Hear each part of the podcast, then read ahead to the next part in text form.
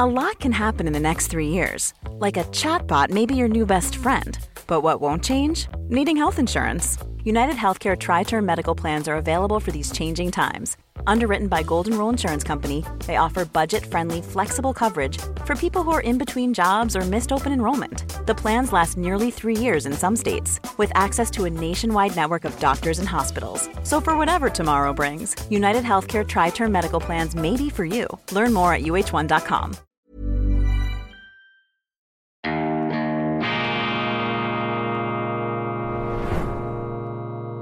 Diese Ausgabe von Weltwoche Daily wird Ihnen präsentiert von Kibun, dem Schweizer Pionier für gesundes Gehen und Stehen. Grüezi miteinander, ganz herzlich willkommen und einen wunderschönen guten Morgen, meine sehr verehrten Damen und Herren, liebe Freunde. Ich begrüße Sie hoch motiviert zur grenzübergreifenden, horizonterweiternden, alle Vorurteile überwindenden internationalen Ausgabe von Weltwoche Daily, die andere Sicht, unabhängig, kritisch, gut gelaunt und neuerdings beschwingt, beschwingt selbstverständlich auch an diesem Dienstag, dem 4. April 2023. Der Swing der Liebe und der Freundschaft. Das fehlt heute. Wir brauchen mehr Swing, wir brauchen mehr Liebe, wir brauchen mehr Freundschaft, wir brauchen mehr friedliche Koexistenz. Der Mensch äh, ist immer wieder gefährdet, läuft immer wieder Gefahr, zu seinem eigenen Höhlenmenschen zu werden, sich einzubunkern, sich zu verbarrikadieren in den Erdlöchern, die er sich selber schaufelt und die er dann volltapeziert mit irgendwelchen Höhlenmalereien, mit Feindbildern, mit Wirklichkeitssurrogaten, mit irgendwelchen Hirngespinsten, die er dann mit der Realität verwechselt. Und in dieser Zeit befinden wir uns heute. Die Menschen berauschen sich an ihrem eigenen Wahnsinn, an ihren Feindseligkeiten. Dabei, ich erinnere daran und komme mir fast schon vor wie ein ähm, Erweckungsprediger aus der Hippie-Zeit. Wir leben nur, liebe Freunde, auf einem Planeten zusammen. Und es ist doch völlig lächerlich, da dieses Schauspiel der angeblich unüberbrückbaren Gegensätze, das da mit großem Leid, mit großem Leid, das da tagtäglich verursacht wird, hier inszeniert wird. Wir leben auf einem Planeten,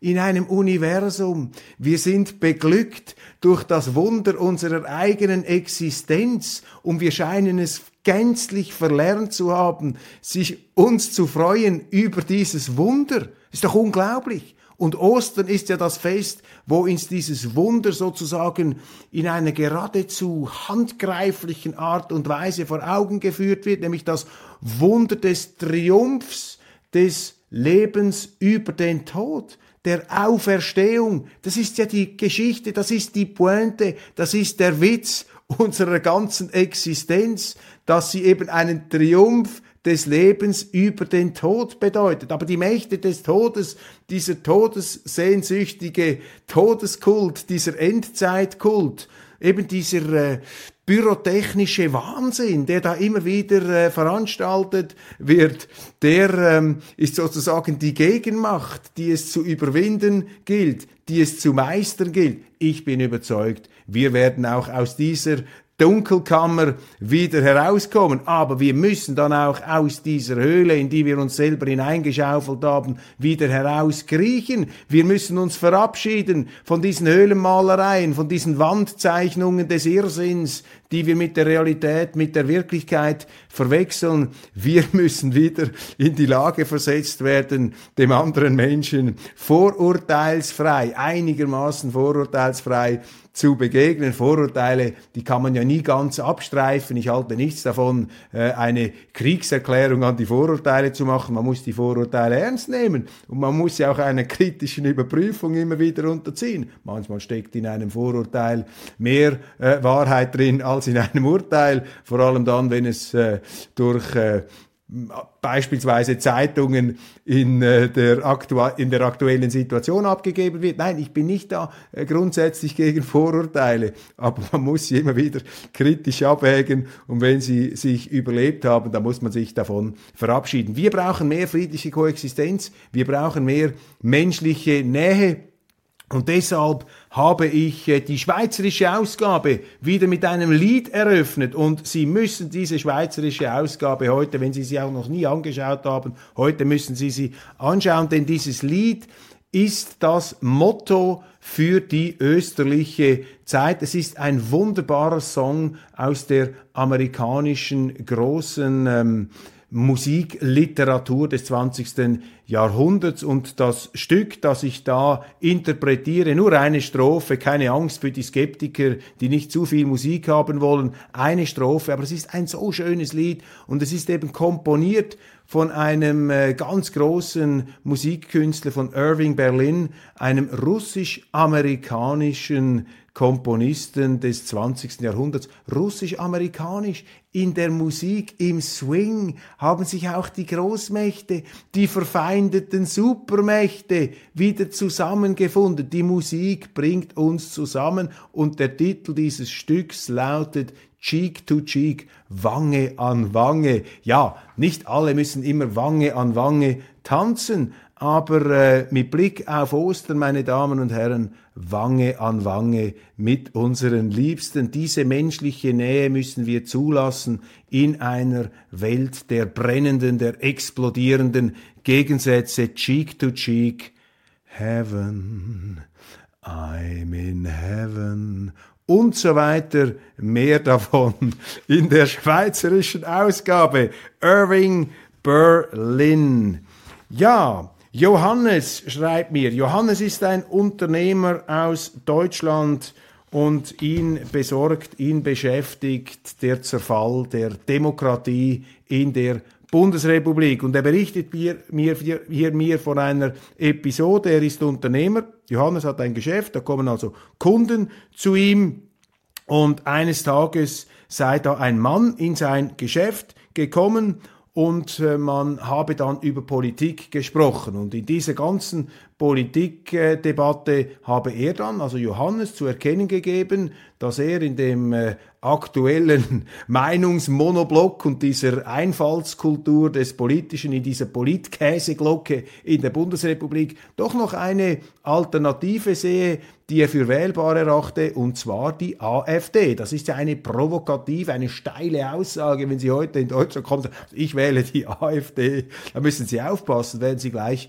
ähm, ausgegrenzt oder an gewissen Partys nicht mehr eingeladen. Und interessant, wie er dann beschreibt, wie dieser äh, Kunde bei ihm dann sozusagen gleich eingestiegen sei mit der ähm, Feststellung, ja, er auch, er sei kürzlich an einer Aschermittwoch-Veranstaltung der AfD gewesen und habe dort einen sehr guten Eindruck gewonnen. Eine Partei, ähm, von der er annehme sie ja, beschäftige sich mit der Wirklichkeit, sehr bodenständig, mit vernünftigen Vorschlägen, überhaupt nicht diesen extremistischen Zerrbildern entsprechend, die da in den Medien von dieser Partei verbreitet würden. Aber er hätte sich niemals getraut, dies zu sagen, wenn nicht er, Johannes, also der, der uns diesen äh, Brief geschrieben hat, wenn er nicht von sich aus auch zugegeben hätte, dass er diese AfD jetzt nicht so schlimm finde, man getraue sich nicht mehr, er, der Kunde, getraue sich sonst nicht mehr seine Meinung zu sagen. Und das entsetzt unseren äh, Briefschreiber hier, äh, unseren Zuschauern. Und dieses Entsetzen, lieber Johannes, äh, das, da, da liegen Sie völlig richtig. Das ist natürlich ein Krankheitssyndrom, auch ein Zeichen, dass dem regierenden Politestablishment die Fälle davon schwimmen, wenn die eine Stimmung verbreiten mit den ihnen zugewandten Medien, dass man bestimmte Dinge nicht mehr sagen darf. Ich meine, in der Demokratie müssen sie alles sagen können, auch den größten Unsinn, solange sie nicht jemanden kreditschädigend verleumden, dann können sie ja ähm, zur Rechenschaft gezogen werden mit dem Strafrecht, aber politisch, dass man im Rahmen des, äh, des äh, Zugelassenen, des Legalen hier ähm, sich demokratisch äußert und sagt, ich wähle jetzt die Partei oder jene, das sollte ja eigentlich kein Problem sein. Nun sollte, es ist es oftmals, in der Schweiz hatten wir das auch, das kann ich Ihnen tröstlich hier weiterreichen.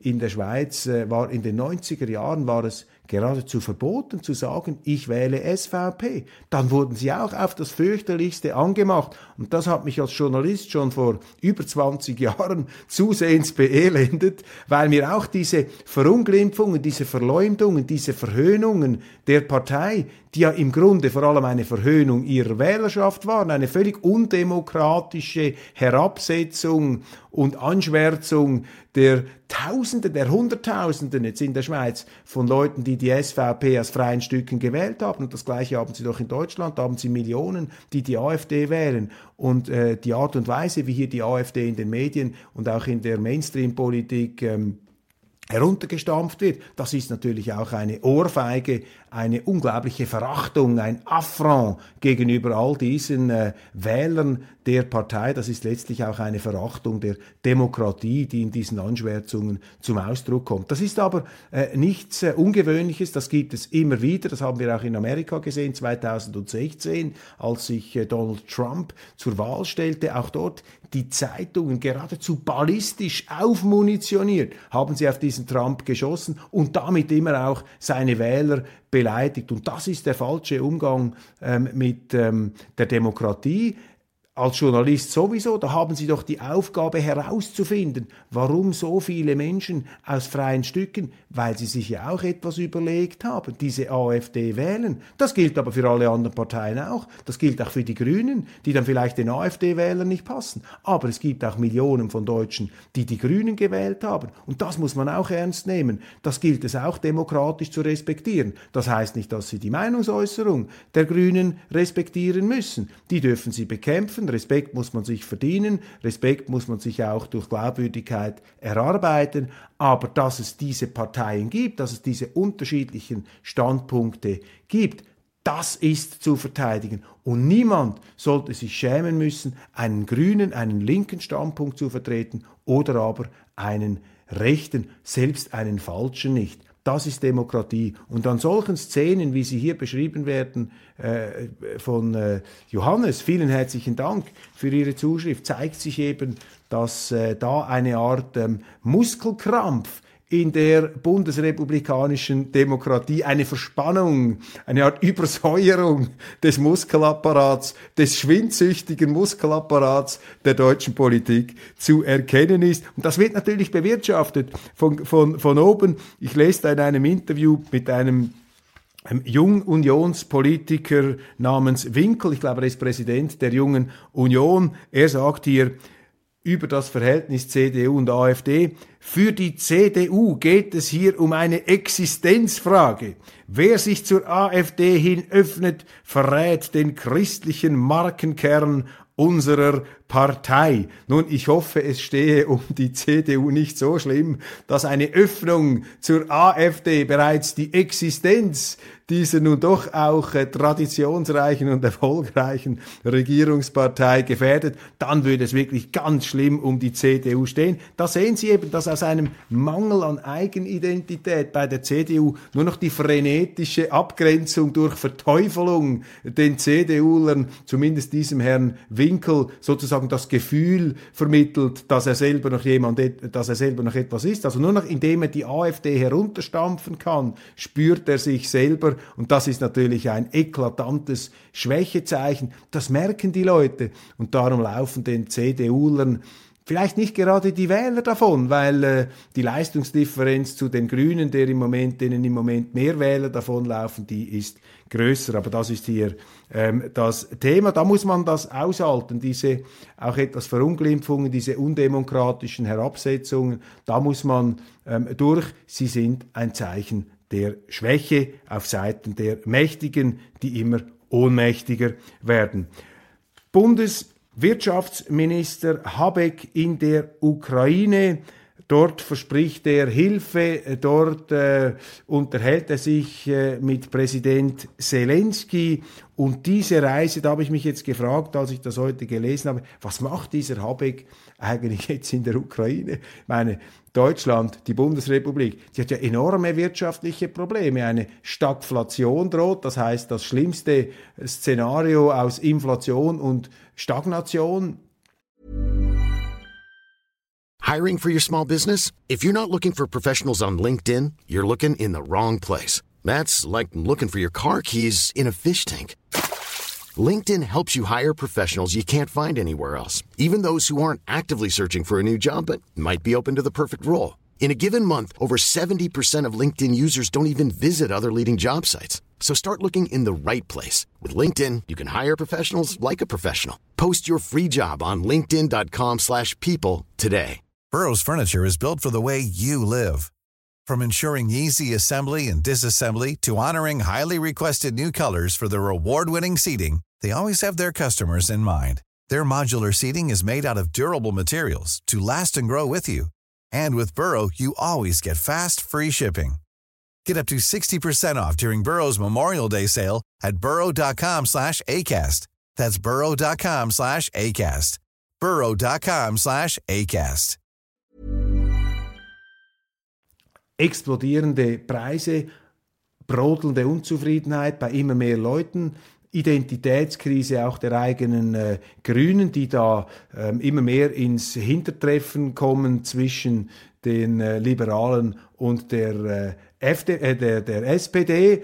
Also ähm, ist das eine Art Flucht aus den äh, Verstrickungen der Bundesrepublik da auf den roten Gutmenschenteppich in Kiew? Das ist ja auch so etwas. Kiew ist ja wie so zu einer Art Wallfahrtsort äh, äh, der äh, Politgutmenschen geworden. Sobald du dich neben Zelensky in Kiew zeigst, kannst du quasi deine Moral, deine Moralbatterie wieder auflösen, äh, aufladen, um dann nach außen hier noch strahlender als Gutmensch wirken zu können. Also hier, fast wie früher in den Vatikan, pilgern sie jetzt nach Kiew, um sich sozusagen moralisch gesund zu stoßen an diesem Krieg. Dabei müsste doch ein Habeck, der müsste jetzt in Deutschland sein. Der müsste den Deutschen aufzeigen, wie sie das überleben sollen wirtschaftlich, was seine Politik und die Politik seiner Partei und seiner Regierung den Deutschen eingebrockt hat. Aber eben, es ist vielleicht bequemer da vor den Kameras den äh, Glamour,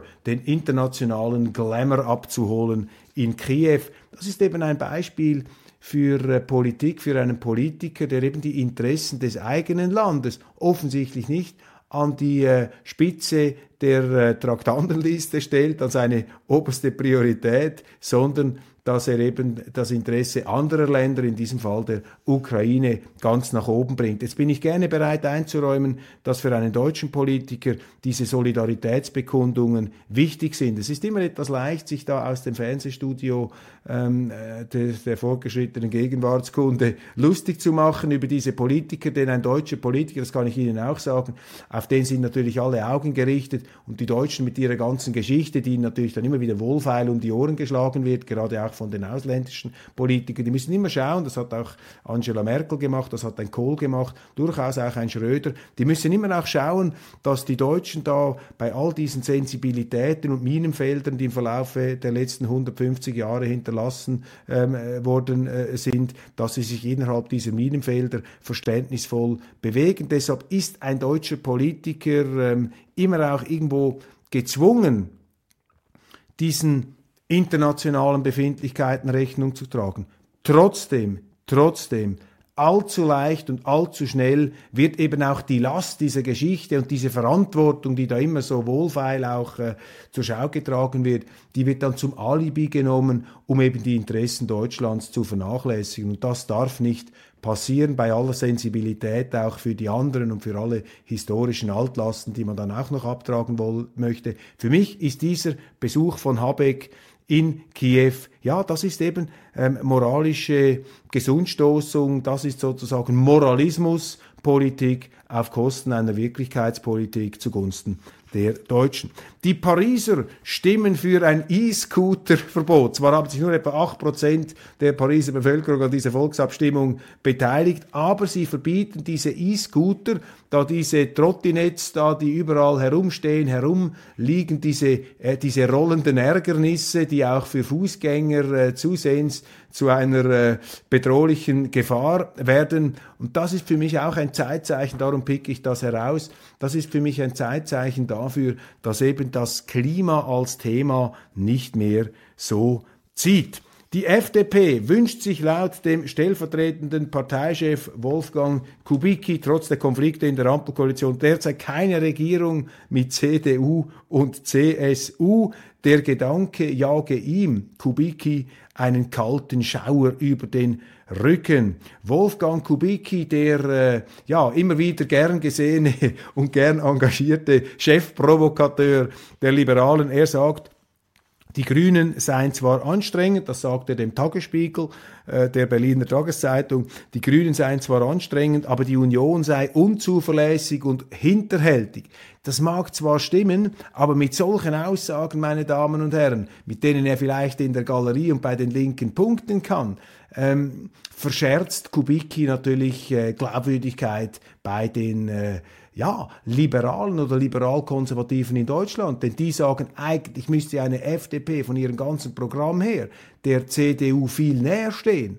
Und wenn sie nun so offensichtlich charmiert und sich geradezu anbietet bei den Linken, ja, dann wirft das eben wieder an Zweifel auf, rührt das wieder an diese Urzweifel, dass die FDP eben eine Umfallerpartei äh, sei, eine Partei, die sich eben je nach Zeitgeist und Machtaussicht äh, da ähm, der entsprechend ähm, ja in die Regierung gewählten Partei anbietet, in diesem Fall eben der Linken. Also das sind Aussagen, die vielleicht kurzfristig ähm, etwas Aufmerksamkeit generieren, aber die eben zeigen, dass die FDP in Deutschland keine wirklich gefestigte Identität hat. Denn für einen FDPler müsste klar sein, mit einer CDU ist man sich viel näher in vielen programmlichen Fragen, übrigens auch mit einer AfD. Aber die Bürgerlichen sind dermaßen unter sich zerstritten, eben gefangen in diesen sterilen Abgrenzungsritualen des kleinen Unterschieds, dass sie sich gegenseitig schwächen. Und das hilft dann natürlich den eigentlich geschwächten Linken und Grünen,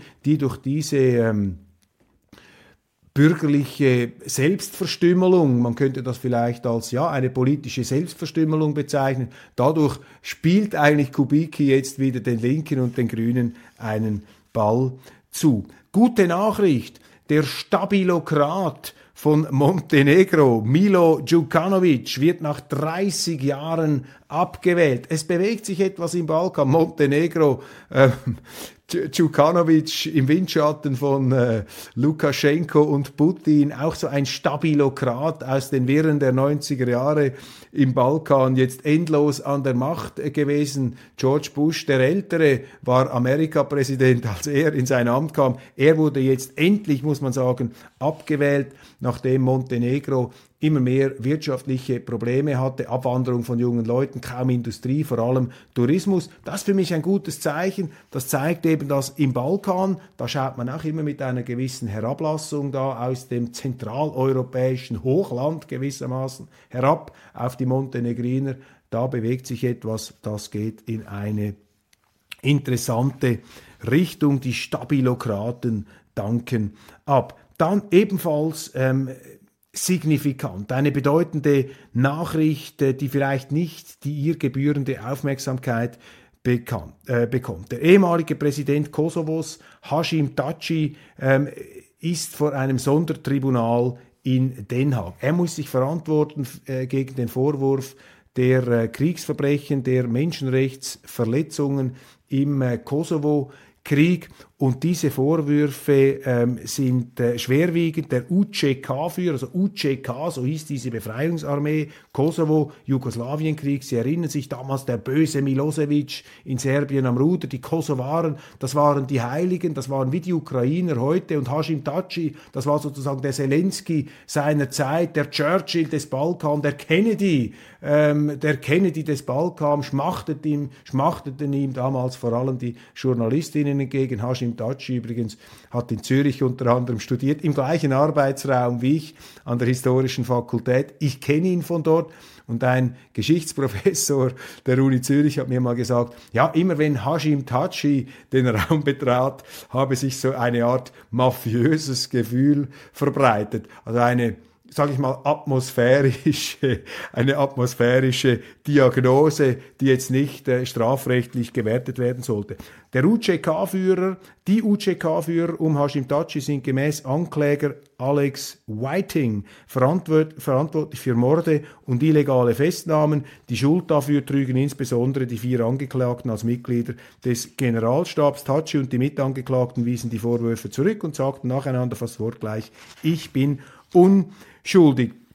Und dieser ganze Fall zeigt uns einfach die Problematik des Schwarz-Weiß-Denkens, damals wie heute, Schwarz-Weiß-Denken, die Kosovaren die Guten, die Serben die Bösen, die Gräueltaten finden nur auf einer Seite statt, auf der anderen überhaupt nicht. Und wenn man schon damals äh, aufmerksam gemacht hat, über mutmaßliche, auf mutmaßliche Gräueltaten der kosovarischen Seite, dann wurde man der serbischen Kriegspropaganda bezichtigt. Kommt Ihnen das ähm, bekannt vor? Taci wurde von Bill Clinton unterstützt und geschützt. Eben, er galt als Churchill im Balkan und ist nun, könnte nun, ist bereits äh, stark entzaubert worden. Und das ist für mich einfach ein Beispiel auch dafür, wie gefährlich es ist, wenn man sich da verrennt in solche Schwarz-Weiß-Schablonen. Das ist natürlich das Problem, das wir heute ähm, haben, auch äh, mit Blick auf äh, die Ukraine. Ähm, ein von den Westen, äh, von den westlichen Mächten verkündeter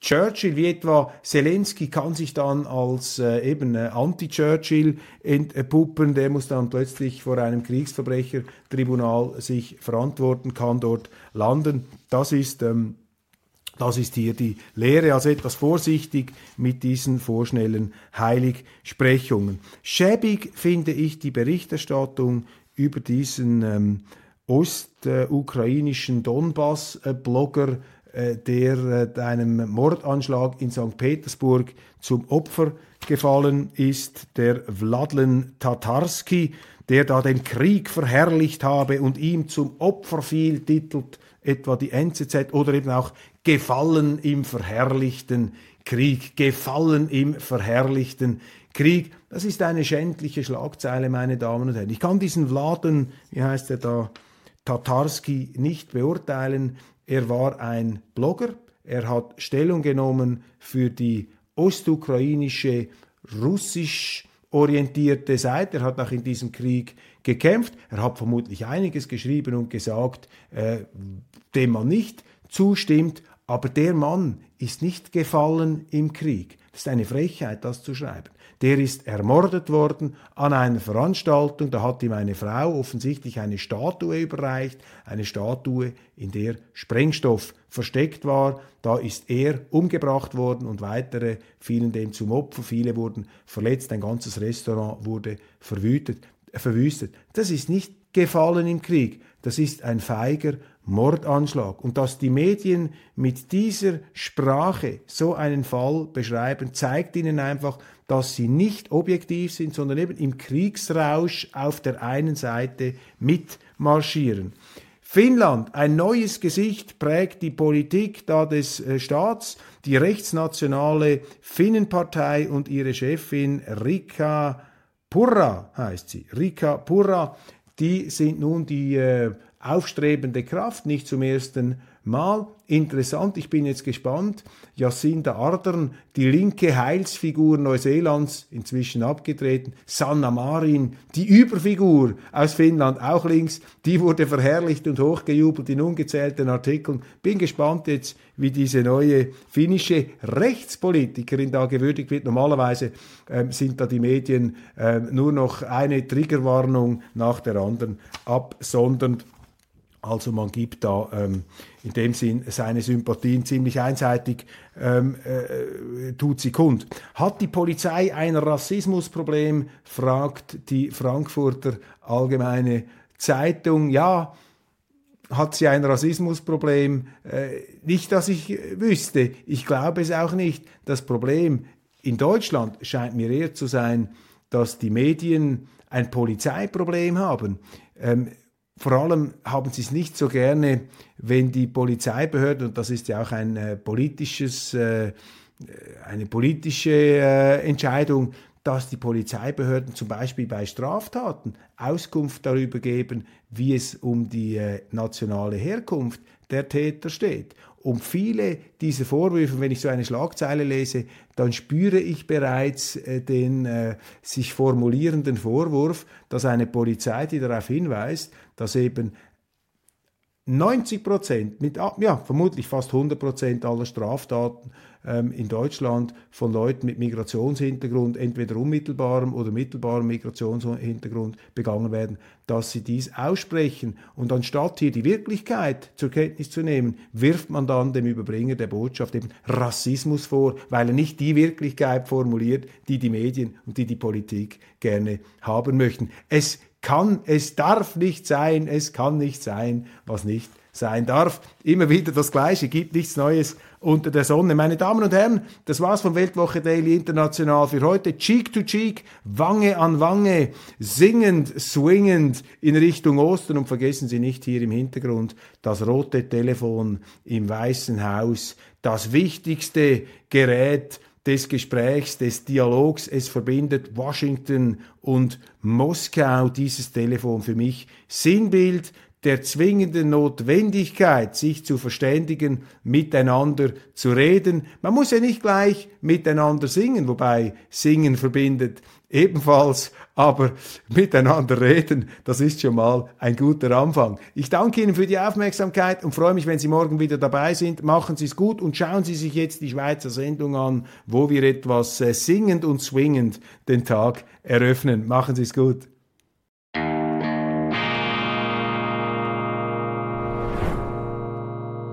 Diese Ausgabe von Weltwoche Daily wird Ihnen präsentiert von Kibun dem Schweizer Pionier für gesundes Gehen und Stehen.